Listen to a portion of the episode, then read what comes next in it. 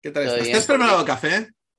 Eh, precisamente sí, en este momento aquí tengo mi taza de café también. ¿Escuchaste alguno de los otros? ¿Escuchaste los podcasts anteriores?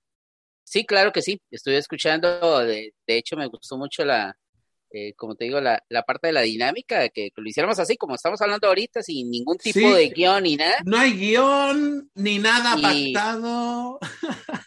Y, y, es interesante porque eh, de alguna otra manera, de, hecho, a partir del, podcast yo no tenía, vieras que yo no tenía contacto con, con Héctor y ya mm. estamos, eh, ya estamos conectados ahí a través de Twitter y entonces ya... No, Héctor es, es, muy interesante, sí, sí, sí, sí. Bueno, ya oíste a Rita, Rita es, madre mía, es un tanque. O sea, vino al podcast con, con toda la artillería. Y, el formato no debe por qué ser 100% técnico, porque quizá a lo mejor somos muchas veces demasiado técnicos en nuestra vida, ¿no? Y tu, podcast me gusta mucho porque toca la parte humana de la, persona que hay detrás del técnico. Eso es muy, muy interesante porque también creo que es interesante romper esa figura de, del experto, a lo mejor inalcanzable, tener idolatrado a lo mejor ciertos tipos de personas que dices, bueno, esta gente solo vive para esto, no tiene vida. Y al final, pues mira, al final todos somos...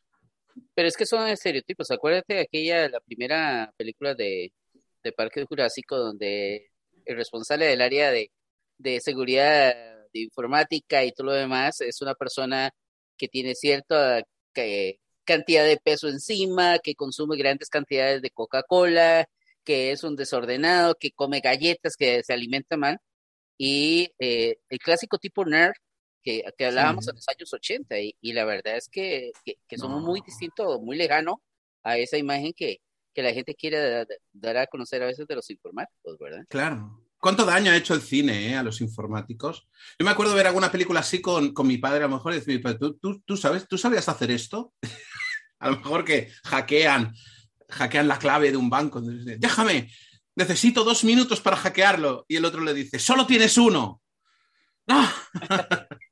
no, no, o, el otro estereotipo también de que sos informático, entonces resulta que sos la persona que puede arreglar la plancha, el refrigerador, el televisor cuando falla y cuando ni, ni, en puta diablo sabes, sabes cómo funciona. A veces... Eh, claro, o programame el vídeo. Y además, Claro. Sí. Prográmame el vídeo. A, veces la, gran diferencia es, eh, está Javier, al menos en el caso de, la gente de la época mía, nosotros somos de la de mitad de, los ochentas, entonces nosotros sí crecemos con, el hardware a la mano y sí fuimos de los que tuvimos que llegar y muchas veces agarrar el, cautín.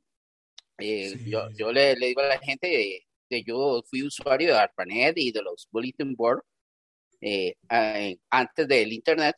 Y entonces cuando nos fallaba una máquina, uno lo que hacía era que se metía a un bulletin board, te conectabas a, a 900 baudios a través de un modem a, ARPANET y entonces eh, bajabas el diagrama de la tarjeta madre y la tarjeta madre te decía, bueno, si el error, porque antes como no había Windows, te daba un código en la pantalla. Entonces vos agarrabas el código de la pantalla, ibas al, al, bulletin board del fabricante y te decía, haga un, un puente entre J15 y H5. Entonces, agarrabas cable telefónico, cautín, soldabas y listo, ya la máquina volvía a funcionar. El único problema era que a veces desconectabas algún puerto serial, algún puerto paralelo, pero, pero nosotros sí crecimos con eso. Entonces la gente se acostumbró a que si uno desarmaba una computadora, con mucho más razón podías arreglar un televisor o, o una plancha que se te hubiera dañado, ¿verdad? Claro, claro, claro, claro, claro, claro. Sí, sí, pero, pero claro, el cine, como lo exagera todo tanto además, yo, yo recuerdo, yo recuerdo una vez que, era eso, ¿no? intenta conseguir su contraseña, ¿no? Tienes cinco minutos y tal, no, pon, bien la contraseña. Y, y, decir a mi padre, digo, mira, digo, a mí me ponen esa presión y yo no escribo bien ni la mía. No, pero es que eh, vámonos, vamos a, a, las pruebas, me remito a las pruebas. ¿Cuántas veces tienes que repetir a veces la, tu contraseña para poder ingresar a tu computador? Había, claro, estaba en, en, la película de esta operación Swordfish, que hay una escena que por no hacer spoiler, incluye a un informático y una escena un poco subida de tono, y entonces ahí ya sí que le dije, mira, yo soy el informático que está aquí con esta situación y yo vamos, no soy capaz de teclear, me tiemblan las manos y ya está, adiós, no se roba el banco. No, pero entonces no, ¿Qué, qué, qué, pasa cuando estás con, en medio de, de, un momento donde estás así, con estrés? Cuando, cuando sientes que tienes la cabeza del cliente encima tuyo y te dice, eh, Javier, tenemos que resolver esto ya, en este momento. ¿Cómo reaccionas? Yo, yo he, perdido la vergüenza a, equivocarme, a teclear mal. Mira, esto es una cosa que hablaba con, con Rita sobre el tema de, de, la accountability, ¿no? Le dije a Rita, le dije, me gustó mucho que hiciste tu presentación conectándote directamente a tu cloud y ejecutando los comandos en vivo, ¿no? Porque, porque oye, hay, hay una presión ahí, es decir, puedes salir mal, de pronto puedes ingresar tu contraseña y, equivocarte. Entonces, esa parte yo, ya la superé, entonces no me suele pasar que cuando hay algo así tan crítico, no me suelo sentir así como el informático de las películas que le dicen, tienes solamente un minuto. me lo tomo con calma y yo digo, señores, venga, vamos a, vamos a hacer magia, pero esto lleva tiempo y vamos a hacerlo despacio. Siéntense, pongan las palomitas en el microondas y disfruten del espectáculo. Y, hago, pero como si no me estuvieran mirando. Pero bueno. No, pero es que la, vida real es así. La, vida real, al menos eh, en mis. Eh, cuando me toca mucho hablar sobre la seguridad, recientemente estuvo el, el Camp de República Dominicana y, y di una charla sobre, sobre, sobre hacking ético, sobre la base de datos, que es de lo que a mí me, me gusta hablar. Y, y no hay manera cómo demostrarlo si no lo haces directamente en pantalla. Y muchas, en par de ocasiones estaba escribiendo mal y no me resultaba. Y entonces alguien mismo en el chat me dice, mira, es que estás escribiendo tal. Y sí, efectivamente, lo estaba escribiendo mal, pero no me estaba dando cuenta. O te puede pasar que estés dando una charla y quieras visualizar las bien variables y, en las escribas en minúscula en vez de mayúscula. Ah, como, te pasó, exactamente, como te pasó a ti en tu charla que llegaste y no, qué raro, esto no sirve, no sirve. Claro, me, claro, me quedas así, no puede ser. Sí, no, sí, claro. sencillamente es un problema de sensibilidad que... Claro, claro, claro, pero, es, pero es algo que dices, vamos a ver, ¿dónde me estoy equivocando? A ver, espera, me coloco, ¿no? Se está grabando. Esto, eh, Conor McDonald hizo un, hizo un vídeo en YouTube diciendo, ¿no? How to fail as a speaker, ¿no? O sea, cosas que, que, falla uno cuando hace una conferencia, una charla de estas, y a lo mejor pues, pues se equivoca o, o, los comandos no, no, van como uno debería funcionar. Contaba cosas así curiosas. Contaba que él tenía una versión de los PowerPoints que era, eh, que era con notas, ¿no? Decía, esta diapositiva, esto es, esto es basura, esto no lo digas. Esto... y una vez en una conferencia se equivocó y, el PowerPoint que abrió fue el, el, que tenía todas las notas, ¿no? Esto no lo cuentes, esto no funciona, sí, pero esto no va. no sé, son cosas así, pero bueno. No, no, Inclusive a veces, ¿cuántas veces no, no te ha pasado? Porque a mí me, me ha llegado a suceder cuando llegas y estás dando una charla y resulta que se te daña el ambiente donde estás haciendo las pruebas. Te vas a un ambiente distinto, con una versión distinta, y las cosas no te funcionan. Claro, sí, sí, sí, sí, sí. Y se te quedan ahí. O sea, son, o, lo clásico, como, como, como te contaba en una ocasión, estando en Chile, que llego, voy a conectar la máquina y resulta que no había fluido eléctrico en el aula, en, en un OTN, eh, en ese momento no había fluido eléctrico en esa aula y mientras buscaban dónde llegar y levantar el breaker para que hubiera, le digo, no, no, tranquilo, o sea, vámonos, vamos a la antigua, tengo dos pizarras al frente. Y entonces di la charla eh, escribiendo en la pizarra, como si fuera una clase al, al mejor sí, estilo. Sí, a mí me ha pasado ese, ¿eh? No va, el no, no va el proyector. Bueno, pues oye, pues sin proyector, pues proyectemos directamente sobre, sobre la pizarra. Eso no, no, eso no va. Pero tú no crees, Ronald, que tenemos que cambiar un poco, ir, cambiando un poquito el modelo, el modelo de esa, imagen. Mira, yo creo que yo creo que las redes sociales muchas veces, por ejemplo, Instagram, o, hacen un poco un daño de, de poner como mucha distancia. En algunos casos parece que la acerca, pero en otros casos parece que hay como mucha distancia entre la vida, por ejemplo, del famoso, lo que hace un famoso, lo que, o, lo que hace un técnico, por ejemplo, ¿no? Y, la gente normal, hay gente que dice, bueno, bueno, pero es que yo no podría hacer lo que hace tal persona porque, puf, porque esta persona. ¿No crees que a lo mejor hay que cambiar un poco todos esos paradigmas y volvernos un poco más humanos todos con, la gente? Es que, es que también hay un tema, si, vos lo ves, hay muchos de, mucha gente que le gusta mucho llegar y separar el perfil eh, técnico, su perfil profesional del perfil personal. Yo, yo soy uno que si vos llegas y te metes a, a mi rey, yo creo que eh, ahí eh, vos lo has visto, e independientemente, yo tengo conectado el, el, Instagram con el Facebook y va directamente al del blog y a mí no me importa si ando en algún lado y ando conociendo, tomo una fotografía y la comparto en, en mi perfil. Yo sé que hay mucha gente que no le gusta esto porque está esperando tal vez en el blog que solamente hayan cosas técnicas y que un momento u otro te subo una fotografía de un lugar donde estás, a mucha gente no le gusta, pero inclusive una vez que vos analizas, es increíble, pero eh, a veces una fotografía mía ha tenido más cantidad de, de impacto, más alcance que una nota técnica que, que acaba de publicar. Y entonces uno dice, diablos, o sea, ¿por, ¿por, qué está la gente acá? ¿Está por la parte técnica o está por...? Pero yo creo que, que, que es parte de...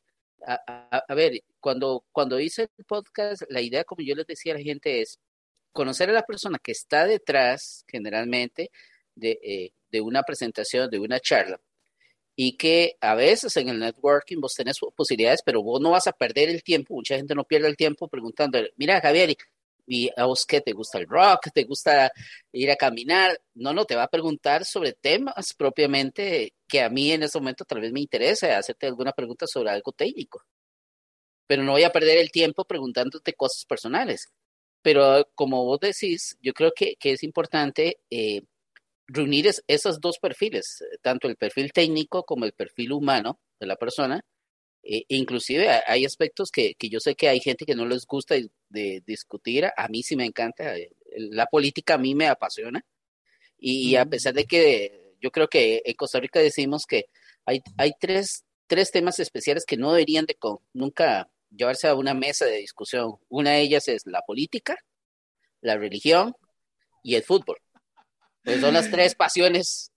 Te lo, escribí en la invitación, ¿eh? En la invitación te lo escribí, lo viste, te dije, si quieres podemos vetar temas, podemos vetar fútbol, religión y política y no, Pero, sí, pero no, no, pero para, para qué, para, ¿cómo te digo? ¿Por qué vetar temas que son tan importantes desde el punto de vista del ser humano como tal? O sea, el, el hecho de cómo vos pensás cuáles son la, la forma que, que, vos pensás con respecto a, a los gobiernos, a, ya sea al gobierno que está en tu país o a los gobiernos, a la forma que se gobiernan otros países fuera de, de pero dentro del contexto de, de lo que te puede afectar a vos, yo no lo veo como algo malo. Eso genera análisis. Y las personas están muy acostumbradas muchas veces a única y exclusivamente a escuchar una noticia y crear criterios sobre la noticia pero nunca sobre el análisis propiamente de lo que te están diciendo. ¿Estará bien? ¿Estará mal? Ve con el tema del COVID. Ve, al puro principio el tema del COVID, que mucha gente decía, no, mira, eso es mentiras, esto no está pasando. Eh, nos descuidamos considerablemente, yo creo al, al puro principio se fuimos muy tardíos en la, en la parte de respuesta. Y hoy, a, a 31 de diciembre, estamos terminando el 2021 después de casi dos años de pandemia pareciera que estuviéramos en la primera semana, porque estamos en la cuarta ola y mucha gente no está, está haciendo caso omiso a las recomendaciones que hay. Y, recordemos que, eh, o sea, vos, Javier, y yo, y, yo somos personas analíticas en cuanto a esto. Sabemos que un virus tiene capacidad para poder mutar. Recién acaba de escuchar un, a leer un artículo de, de, de, un centro de investigación en los Estados Unidos que indicaba que la primera cepa, la alfa, había llegado y desarrollado la capacidad para poder, eh, eh, de alguna otra manera, descubrir los anticuerpos que hay, en el, que hay a través de la vacuna o a través de la infección que hayas tenido y esquivarlos y volver a contagiar a la persona. Entonces, ¿por qué no preocuparnos de esos temas que son del día a día? Es, es por el bienestar de, de cada uno. Sí, sí, sí, sí, sí. Aunque aquí, ahora, en, en, mi réplica, ¿no? En mi respuesta, aquí te voy a mezclar varios temas, ¿vale? El primero, ¿tú no crees, esta pregunta, déjame que te exponga, luego me la contestas. ¿Tú no crees que la, que la gente quizá tiene o está eh, adquiriendo un poco demasiado miedo a ofender? Porque cuando se habla de estos tres eh, temas, ¿no?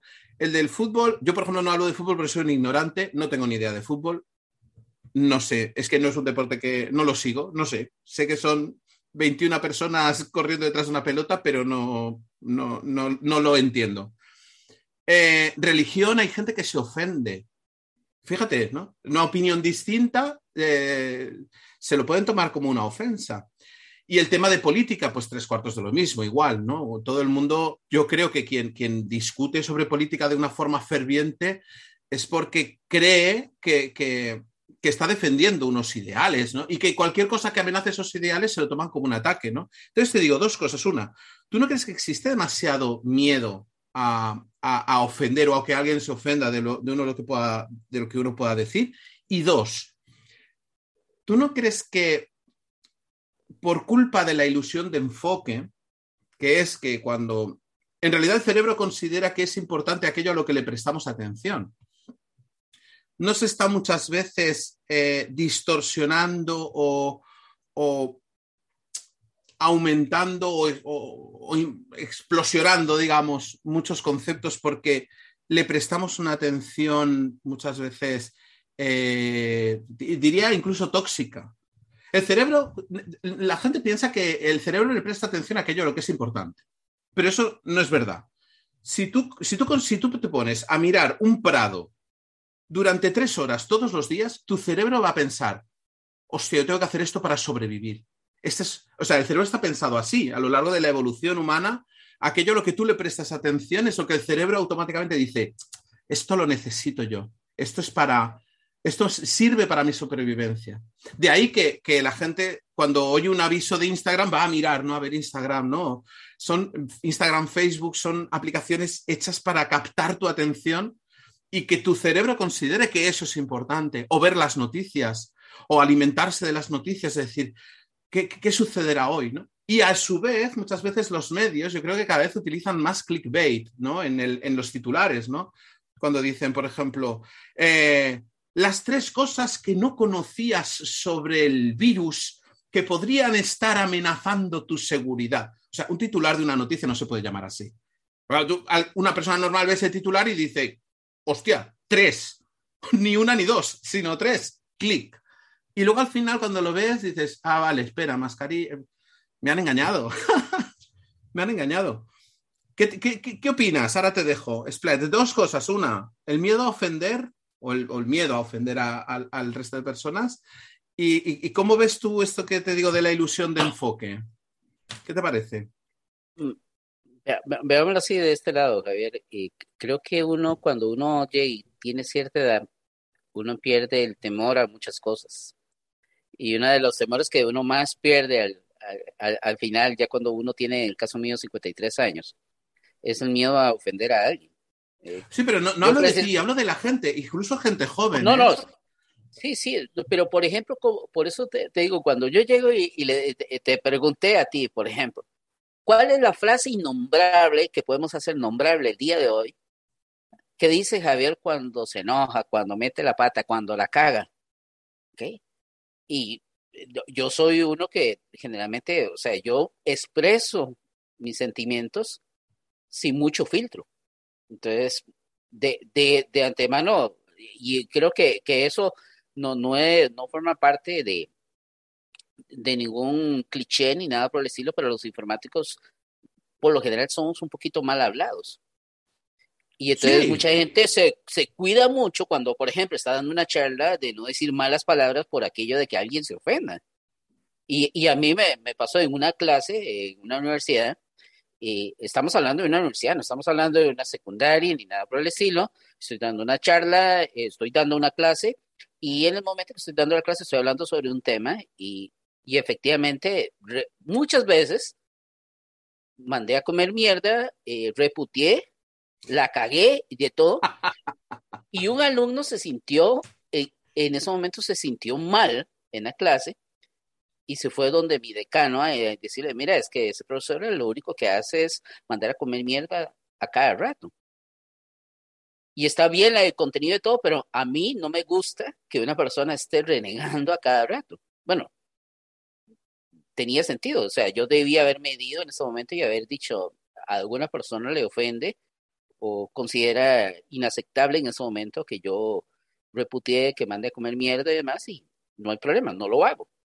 Pero yo lo vi como algo transparente, algo sin filtro, porque no lo considero que, era a estas alturas que uno tenga que ponerse a cuidar, a filtrar qué va a decir, porque alguien se va a enojar. Claro, pero cuidado, cuando uno, por ejemplo, está dando una charla y dice, anda y vete a comer mierda, muchas veces está utilizando el humor como forma de captar un poco la atención o de buscar un dinamismo. Y, no, y, tu, y, tu tono. Claro, no, claro. Depende mucho del tono de voz en que lo estés haciendo. Claro, claro. Y, y, era lo que te comentaba de que, de que dependiendo, cada, cada país tiene una idiosincrasia distinta. Y en Costa Rica es muy normal, si yo llego y tú eres mi amigo, eres casi mi hermano, y llego y te, te por alguna razón llegaste tarde y, y ¿qué pasó, hijo de puta? ¿Por qué llegaste tan tarde? Y no te estoy ofendiendo, te estoy mentando a la madre, pero no te estoy ofendiendo. Pero yo, yo, creo, yo creo que además, eh, hilando también un poco con lo que decías, yo creo que hay mucha, mucha necesidad de separar contextos. Es algo así como decir, si esto lo estamos grabando, no podemos decir eh, tacos o palabras más sonantes. Pero si es una charla entre nosotros, entonces sí, el contexto es distinto. Aquí sí nos podemos, em, yo qué sé, ¿sabes? Nos podemos decir todo lo que queramos de forma amigable, que es, que es un contexto en el que sí es lícito. Se está ahora, el, el, tema, el tema aquí, Javier, que creo que muchas veces llegamos y que no hacemos, es de que las personas hemos dejado mucho de aprender a escuchar. Mucha gente está al frente de, una charla, un programa de televisión y demás, y, y simple y sencillamente está ahí, pero no está escuchando.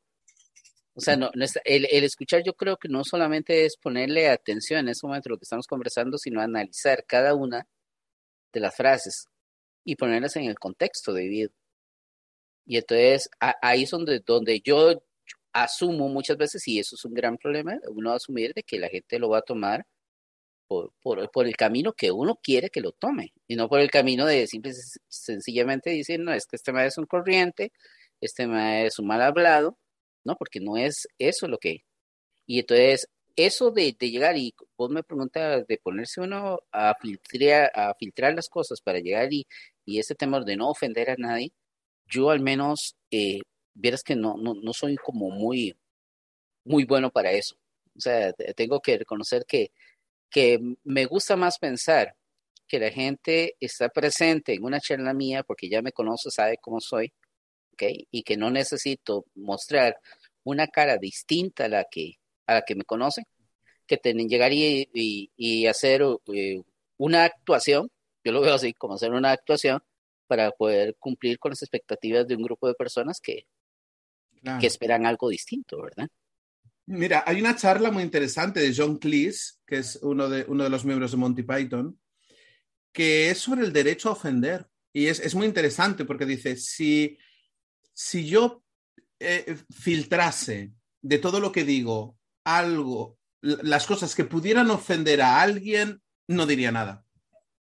Es más, todo aquello que puede ser reivindicativo o polémico o, que, puedas traer a, discusión, ¿no? Es decir, que pueda ser controvertido o que tenga que romper un esquema o un paradigma, va a ser incómodo, siempre pero uno no puede responsabilizarse en, la forma de hablar de cómo otra persona de fuera se va a poder sentir incómoda, ¿no? Entonces, mm, es un algo interesante, dices, tengo todo el derecho a ofender porque, porque, porque yo no tengo intención de ofender a nadie. Y si alguien se siente ofendido, perdón, pero es mi derecho a poder decir lo que sea, aunque alguien, alguien se ofenda. ¿no? Sí, no, no, y, y también, y con respecto a lo otro, yo, creo que te había contado en alguna ocasión, eh, hace unos seis años atrás, en el primer Barcamp que se hizo aquí en Costa Rica, el ciclo de, de conferencias, eh, me tocó a mí participar y, en la apertura del, evento hablé sobre sociedades de conocimiento. Y el tema de sociedades de conocimiento hace seis años era, era, un tema casi como, como tabú. a La gente llega y dice, ¿de verdad se puede hacer una, o sea, se puede hacer de este, de, de, este ambiente de las redes sociales, como decías a vos, porque ah, si hay algo que hay que tener claro es de que hoy en día, así como la televisión y la radio eran los medios de comunicación hace 20 años atrás, cuando el Internet no era tan masivo, eh, la radio y la televisión permitía amplificar, en este caso, por ejemplo, generalmente la música, las noticias, eh, qué sé yo, lo, que vos escucharas o vieras en ese momento. Hoy en día estamos con las redes sociales y, ciertamente eh, las redes sociales depende cada quien. Hay gente que la utiliza para entretenerse, hay gente que la utiliza para informarse. Eh, desgraciadamente no todo y, eso es algo que hace falta y, no lo hemos, no lo hemos adoptado como sociedad. No todo lo que está en la red es verdad, pero tampoco no todo lo que está en la red es mentira. El tema es cómo hacemos para poder llegar y determinar cuál es una fuente fiable y cuánto. Claro, pues, pues, pues volviendo al tema de la ilusión de enfoque, a mí lo que me molesta, por ejemplo, en las redes sociales es que aquellos contenidos que el algoritmo de Facebook o de Instagram consideran que a mí me van a alterar, ¿vale? O a captar mi atención, muchas veces a lo mejor son, son temas a lo mejor que me resultan desagradables o me molestan, ¿vale? Yo me voy a mojar aquí. Yo vivo en España, yo no soy, soy bastante antitaurino. Facebook me recomienda un montón de cosas, ¿me entiendes? De, de, toros y, y de, taurino y de gente antitaurino. Es decir, buscan incomodarme para captar mi atención. ¿Me explico? No, yo no veo una visión eh, neutra o balanceada del conjunto de información que, puede haber en Facebook de, mis, de mis amigos. No, veo solamente aquella que me, o que me cabrea o que me emociona, sobre, pero, pero es exagerado. Es una, una exageración de los estímulos visuales para, para captar mi atención. Y yo también en política he estado muy, mm, digamos, en, en redes y en familiares y tal, he sido muy eh, muy defensor de lo que yo considero que es justo, ¿no? Pero es mi, sesgo de lo que yo considero que es justo. Y, veía que todo lo que me mostraba Facebook era todo de la visión política contraria. ¿Me explico? pero, pero ¿cómo, ¿cómo, Facebook me dice que me afilie al partido político contrario, digamos, ¿no? Que, que, yo sigo. Pero ¿cómo puede ser, no? No, sí que puede ser. Es decir, Facebook sabe perfectamente que a mí eso me cabrea y que eso me va a, captar la atención para tenerme ahí, ahí enganchado, ¿no? Sí, pero, pero recuerda que también aquí hay un tema interesante que es que eh, las redes sociales han sido ideadas bajo, un, bajo una estructura en la cual el proceso de análisis de sentimiento se dirige casi siempre eh, a nivel de contenido a aquellos, eh, a, aquellos temas en los cuales eh, implique de alguna otra manera que vos vas a estar más tiempo pegada a la red. Porque recuerda que eh, lo que vende Facebook no son los anuncios. Y yo creo que eso es algo que la gente no, no ha logrado todavía entender. No es el contenido, no es la fotografía que subiste, sino es la cantidad de tiempo que estás en la red. Eso es lo que hace que Facebook obtenga los ingresos que hoy obtiene, ¿verdad? Y entonces, en este caso, velo así. Si es algo que te gusta, yo, yo lo veo de esta manera. Algo tan sencillo como Instagram, ¿ok?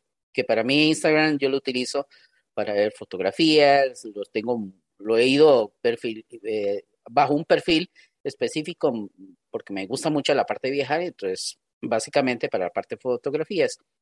Pero cuando veo una fotografía y me gusta, es muy rápido el momento de llegar y generar el sentimiento.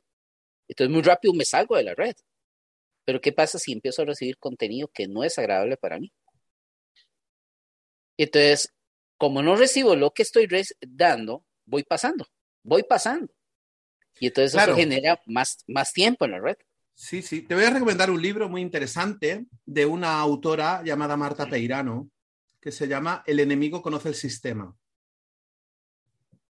Es buenísimo, ¿eh? Buenísimo. Eh, Marta Peirano es una, es una escritora, pero experta en ciberseguridad y, hacking y todo, y exponente. Tiene algunas charlas TED. De una charla TED buenísima que se llama ¿Por qué me espían si no soy nadie?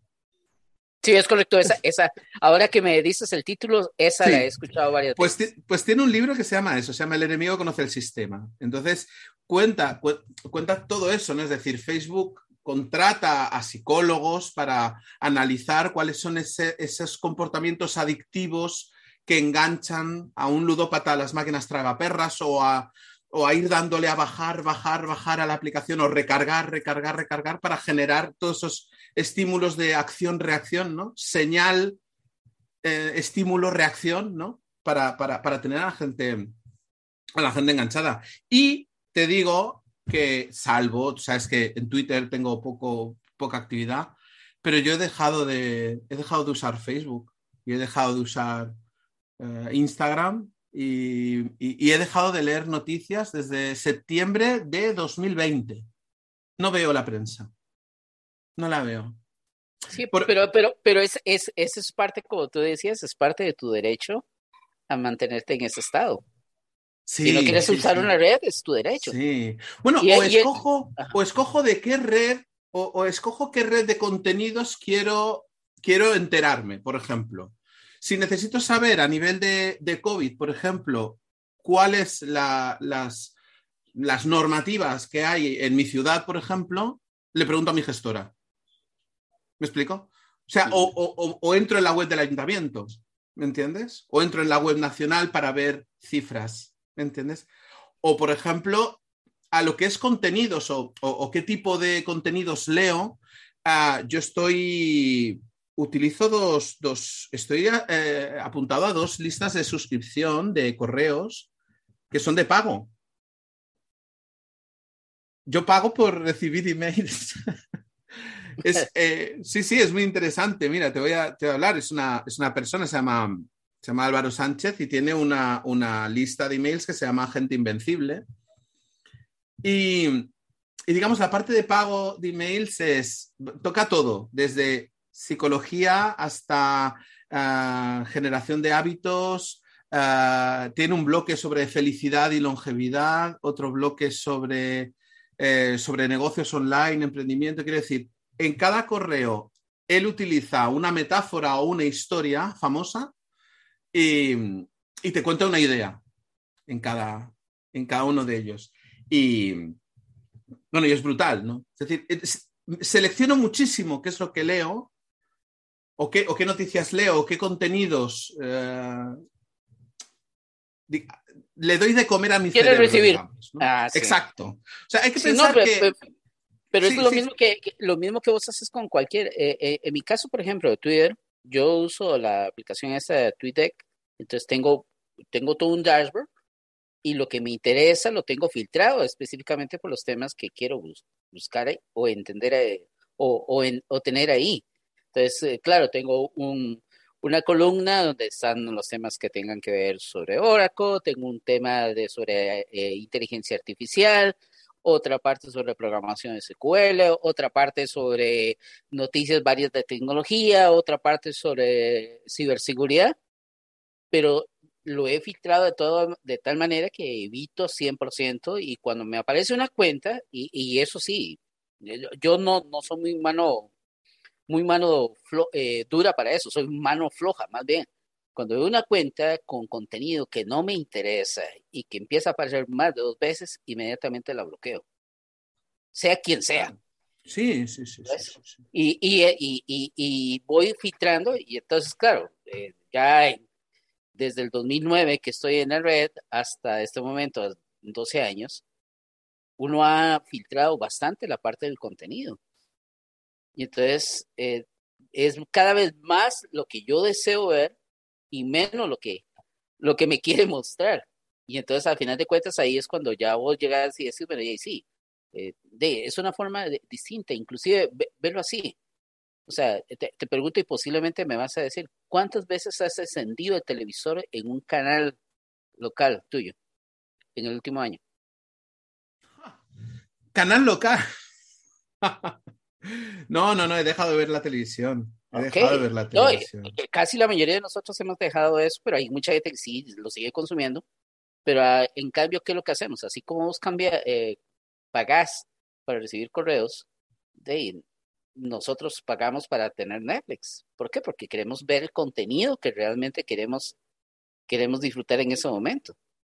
En cambio, la televisión te bombardea primero que todo con una, o sea, son cinco minutos de un programa y 15 minutos de anuncios publicitarios, la mayoría de ellos que no te interesa, y eso es, eso es cansón. Y yo creo que, que o sea, todavía, todavía es increíble, pero los medios de comunicación no se han dado cuenta de que el esquema de consumo eh, de, de, entretenimiento, de noticias, ha cambiado. Y seguimos utilizando, no sé, allá yo, yo veo muchos, ah, eh, a, veces a la hora de marzo, es la, el único momento en que yo consumo televisión porque no me da tiempo para ver una película ni nada por el estilo. Y entonces hago zapping, generalmente, y, y generalmente eh, en, mi, en mi suscripción de, de, de internet viene con, consigo la televisión por cable y te va a causar gracia. Pero hay tres canales que generalmente son los que yo veo. Uno es el canal de historia, ¿ok? El otro es el Deutsche Welle, alemán, y el otro es el televisión española. Pero desde hace muchos años. Esos son los tres canales que yo me detengo en algún momento en la hora del almuerzo para ya escuchar, últimamente para estar un poco pendiente de lo que está pasando en Canarias, en La Palma. Y, y por ahí, nada, porque el tema de, de, la, de, los volcanes y todo eso es un tema que me gusta mucho eh, y entonces he estado pendiente inclusive desde antes de que sucediera la erupción y, y todo lo demás. Pero fuera de ahí, yo escojo y hago ese filtrado, ¿ok? Pero todavía la gente en, en Costa Rica, al menos los canales clásicos, siguen dándote la misma medicina todos los días. Vas a ver un noticiero y en una hora de noticiero te, te aseguro que en 20 minutos sería más que suficiente para, para todo el resumen de noticias que hay. De esos 20 minutos vas a descartar 10 que generalmente tienen que ver sobre noticias que de alguna u otra manera van dirigidas a la gente que está alrededor del canal para darles a conocer su imagen, aquí y allá, te quedan 10 minutos de noticias, de esos 10 minutos de noticias, eh, el 80% es de noticias que no te importan, y a veces simple y sencillamente gastaste una hora viendo televisión en algo que no te fue nada productivo. Inclusive, ve, velo dentro del campo de nosotros. O sea, hay muchos modelos. Yo, yo siento que el modelo, por ejemplo, el, el de creación de escribir artículos, eh, era un modelo ya gastado, porque es un modelo que requiere una gran cantidad de tiempo para poder ponerte a escribir y que se vea bonito y demás, pero sin embargo, el tipo de personas que hoy por hoy consumen ese tipo de información no son personas que lean. Las personas generalmente, el rango de edad entre los 20 y 30 años, nosotros no estamos en ese momento, yo, no, yo no lo veo así de esa manera, pero eh, si cuando vos llegas y creas un contenido, posiblemente para las personas de nuestra edad ese contenido ya sea un poco familiar, pero para las personas que están empezando y que andan detrás de contenido, eh, son personas que están en un rango de los 20 a los 30 años. Y las personas que están en los rangos de 20 a 30 años ya no consumen información a base de lectura. Utilizan las nuevas tecnologías, utilizan un video generalmente. Okay. Claro, y, y muchas veces buscan el contenido orientado a la solución. Exacto. no al conocimiento. Es la diferencia entre, pues bueno, en, entre buscar en la Wikipedia, eh, ¿no? La solución al problema, ¿no? La solución al ejercicio. El trabajo sobre Cristóbal Colón. Pues buscar en la Wikipedia, copio, pego y he accedido a la información.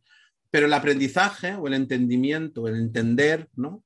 Esa parte, yo creo que ahí está flojeando mucho, ¿no?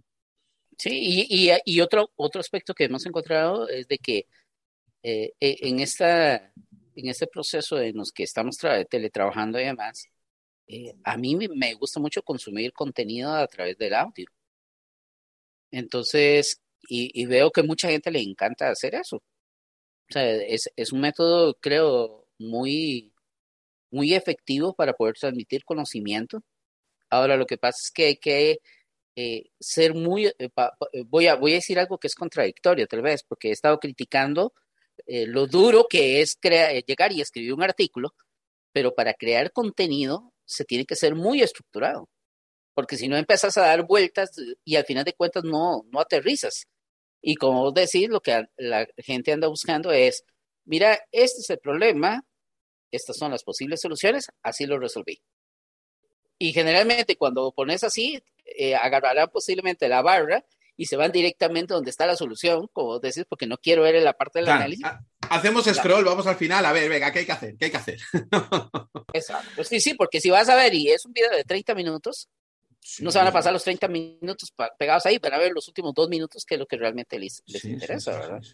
Bueno, yo recibí alguna crítica de mi libro que decía, pero, pero no te da una solución para optimizar cualquier SQL. bueno, hombre, hay que leérselo, hay que, hay que, tener todo el conocimiento, ¿no? Y luego ya uh, podrá resolver cualquier cosa. No, no, no, yo quiero esa, esa silver bullet, ¿no? Esa bala de plata que me sirve para, para cualquier cosa, ¿no? Hay, mucha gente, ahora vamos a criticar un poco a la, profesión, si te parece. Hay mucho consultor de Google, ¿eh? hay mucho consultor de Google, mucho informático que resuelve errores a base de buscar en Google, ve lo que dice el blog, llega al final, llega a la solución y dice, hay que hacer esto. Y dices, bueno, pero espera, eh, este problema sucede en una base de datos, una versión distinta, una arquitectura diferente y no tiene nada que ver con este escenario, ¿no? Es que, es que era como lo que estabas hablando con Martínez, cuando conversaba al puro final del podcast, cuando estabas hablando del tema de autónomos y estabas hablando sobre la creación de índices de eh, forma automática, y yo sí lo, lo utilicé, pero para poder generar e, esa, esa, o sea, para que ese fenómeno se diera y para poder comprender cómo se hacía la gestión de cada uno de los segmentos y cómo la base de datos determinaba cuando un índice debía, debía ser borrado o no debería ser borrado porque ya no estaba siendo utilizado, tuve que llegar y generar todo un escenario de múltiples eh, repeticiones de cada una de las distintas sentencias. Inclusive, algo, tan sencillo como vos decías, vos empezás a utilizarlo.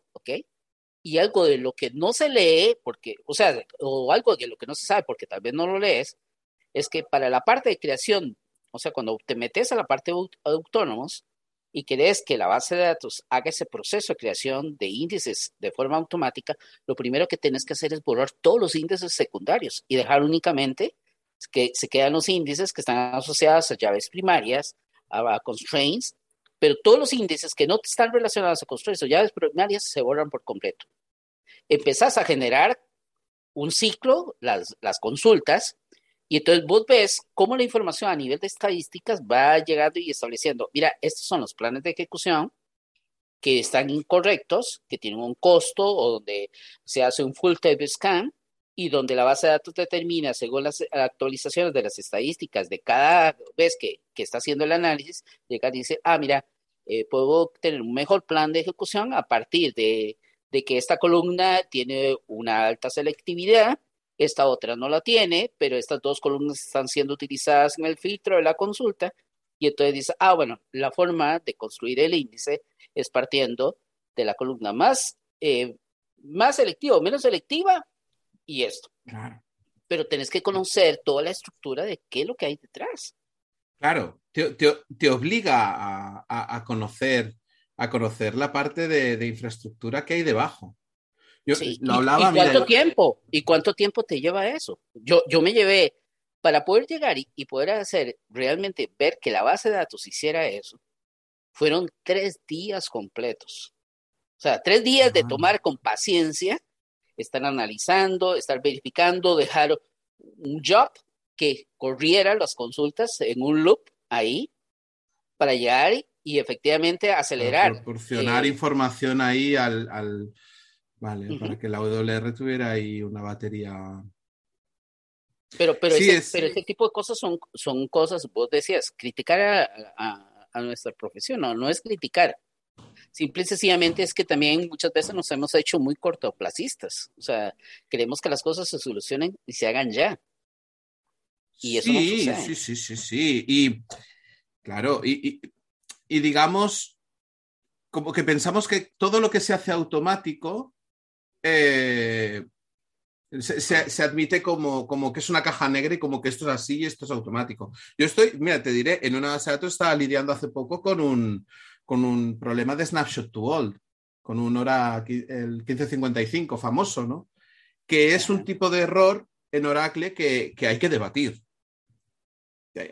Hay, que debatir qué es lo que está sucediendo. En principio estaría resuelto si se aumenta, pero claro, cuando juegas con volúmenes, cuando juegas con espacio, cuando te dicen, y entonces, ¿cuánto, pero entonces, ¿cómo se soluciona esto? Y hay gente que empieza a buscar en Google, claro, tú buscas en Google cómo resolver un hora 1555 y te da 20 soluciones pero, pero lo que falta es el, debate de, cuál es el, escenario que tienes en ese momento para saber cuál de las 20 es la buena, ¿no? Entonces yo creo que por ahí hay... Y, el tema como algo como, como algo tan sencillo como dices, como el famoso snapshot ¿ok? No, nosotros, los que estuvimos y trabajamos con base de datos versiones 6 y versiones 7, donde nuestros recursos a nivel de almacenamiento eran limitados, donde la memoria era muy poca y donde la capacidad de procesamiento era muy bajo, una sentencia era muy sencillo que alcanzara los 15 minutos y eh, los 900 segundos, que era el valor de facto. Pero el problema no era llegar y aumentar los 900 segundos. El problema era que si levantabas y tenías un ambiente seguro y tenías replicación, y sabías que la base de datos iba a asegurar que, podía hacer un rollback de toda la información que se iba almacenando en el node, cuando te das cuenta te llenaba el disco. Y entonces era cuando uno llega y decía, ahora sí, a la mierda los pastores, porque no solamente se te caía la base de datos, se te volvía corrupta y te pedía espacio para poder eh, de alguna otra manera terminar de guardar lo que había en los ruidos logs y ver cómo hacía todo y no había espacio. Entonces, ¿cómo resolvías eso? Terrible, terrible, terrible. Claro, pero ahora que, digamos, cuando todo funciona automático, te encuentras un error, entre comillas, un error del pasado, lo, puedes resolver si tienes todo ese conocimiento histórico de, arquitectura, ¿no? De toda la infraestructura, de cómo has diseñado la memoria, cómo has, cómo has parametrizado disco, espacio, todo. Entonces dices, vale, ya sé dónde ir, pero ¿no? Eh, es un error, digamos, uy, pues ese error, ese error sucedía antiguamente, ¿no? ¿Cómo se resolvía? Alguien lo resolvió haciendo no sé qué y ya se, da por, una solución. Parece que todos los problemas son los mismos, ¿no? A mí me gusta mucho la frase esa de, de si tu única herramienta es un martillo, todos los problemas se parecen a un clavo. Sí. y creo que a lo mejor en nuestra profesión pasa, pasa mucho eso y, tal vez la gran diferencia, bueno, en el caso mío, que ahora eh, ya me, no ando como consultor en la calle y, que estoy centrado en un solo lugar, eh, pero a pesar de que estoy en un solo lugar, eh, yo tengo que darle soporte a 35 o 40 personas. Pero resulta que cada persona tiene una forma distinta en cómo llegar y resolver un problema específico. Entonces, aunque estés dentro de una misma organización, las formas de pensar de cada una de las personas te llega cada una con un problema o con un planteamiento distinto o una solución distinta que trae un problema distinto a lo que vos estás buscando o lo que estás intentando resolver. Sí, por, eso, e, e, ese enfoque a veces... Claro, por, eso es interesante muchas veces el, abrir el debate, ¿no?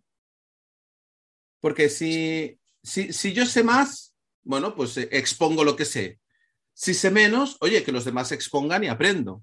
Y si son conocimientos diferentes, los ponemos encima y el conocimiento se, multiplica, ¿no?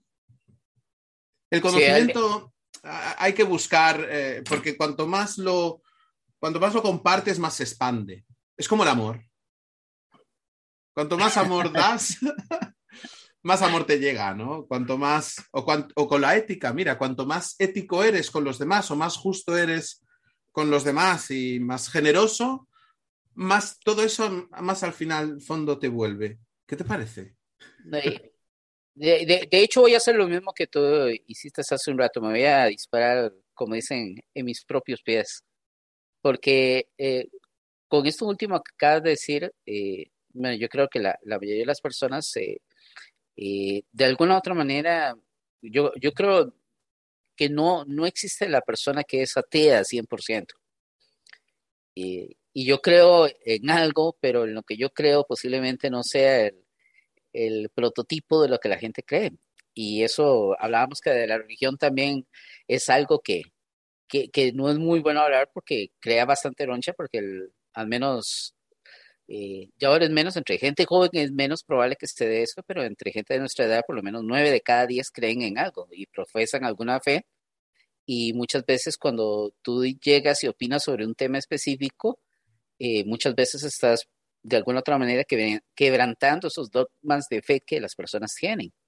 Pero hay algo en lo que uno sí creo que, que todos conseguimos y independientemente de la, del, de la fe que vos eh, o la religión que vos proceses, eh, decían que Dios es amor y, y, en eso sí tenés mucho sentido. Yo creo que todas las cosas que el ser humano hace, eh, ya sea por bien o por, o por mal, muchas veces el amor está involucrado.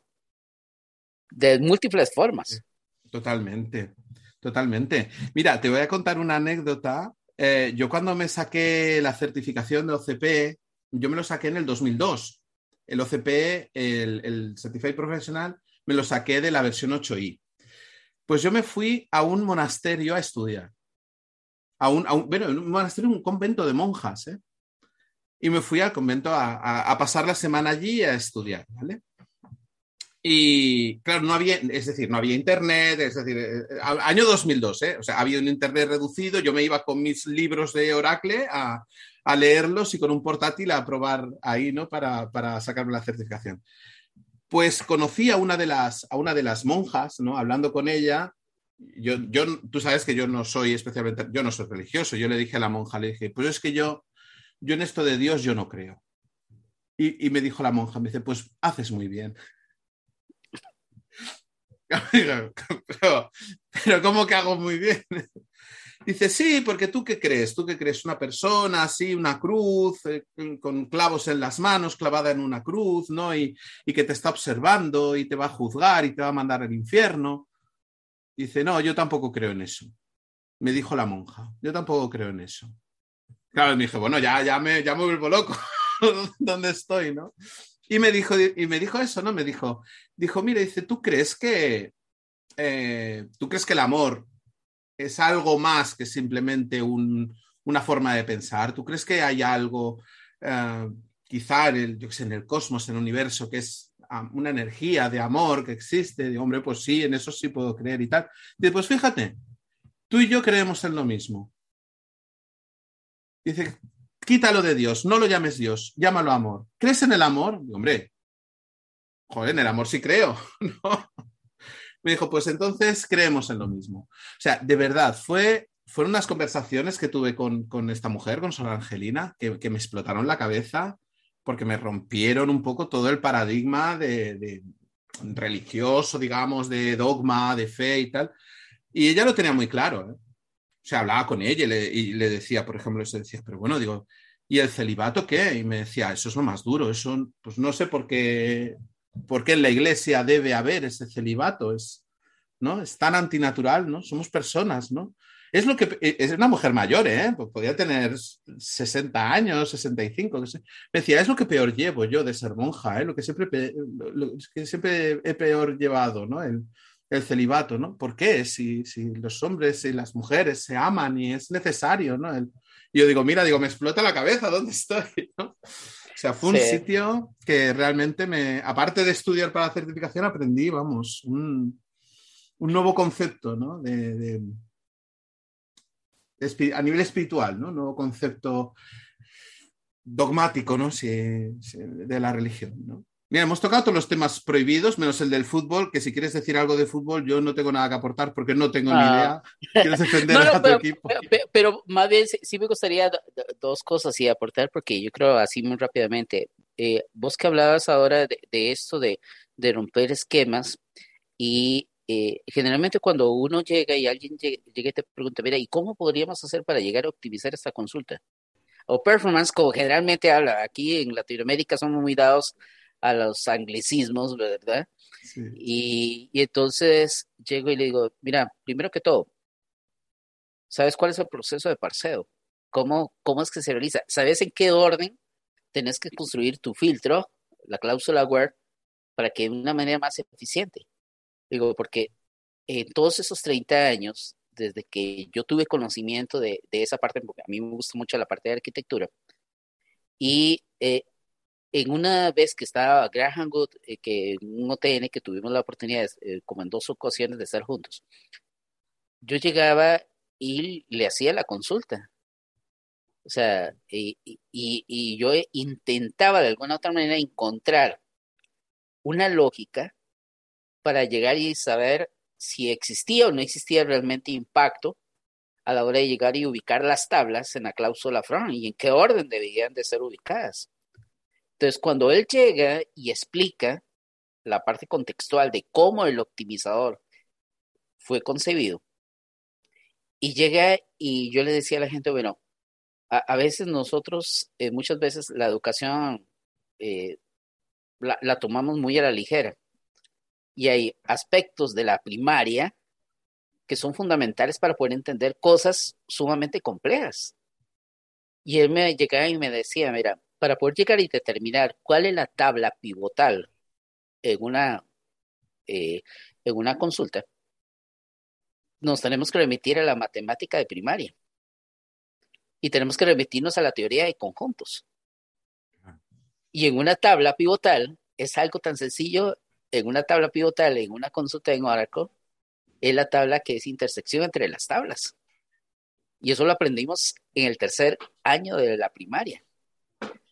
Y lo más increíble es cuando vos llegas y hay personas que tienen años de programar y ese background nunca lo han escuchado. Cuando uno llega y les explica eso, empieza a, entender cómo es que realmente una consulta es por primera vez que ellos se, hacen la, la pregunta y dicen, ¿cómo estoy yo programando? O sea, ¿qué es lo que estoy haciendo? Y por primera vez se ponen a pensar, las tablas están bien, el filtro es el correcto, porque la mayoría de las veces cuando nosotros llegamos, ¿y, qué, es lo que vos generalmente has escuchado en el filtro? Cuando tenés más de una tabla involucrada en una consulta, primero van las, los X joins, las relaciones entre las tablas. Y no, Depende de las características de la tabla, depende de la cantidad y el tamaño de la tabla, los bloques que tenga dicha tabla.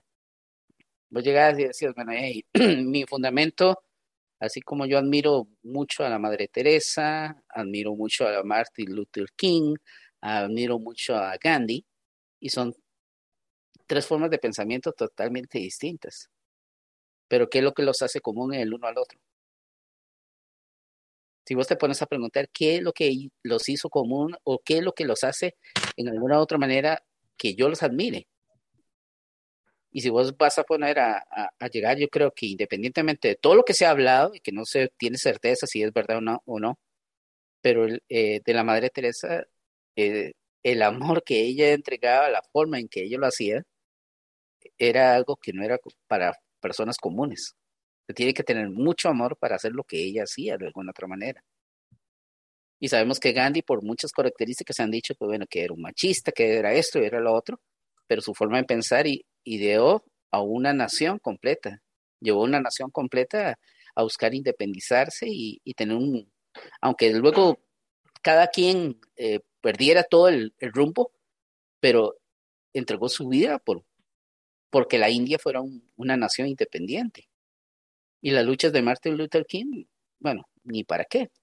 Pero a, a, qué voy yo y al resumen, porque no quiero hablar de fútbol. Yo soy madrilista 100%, y soy merengue.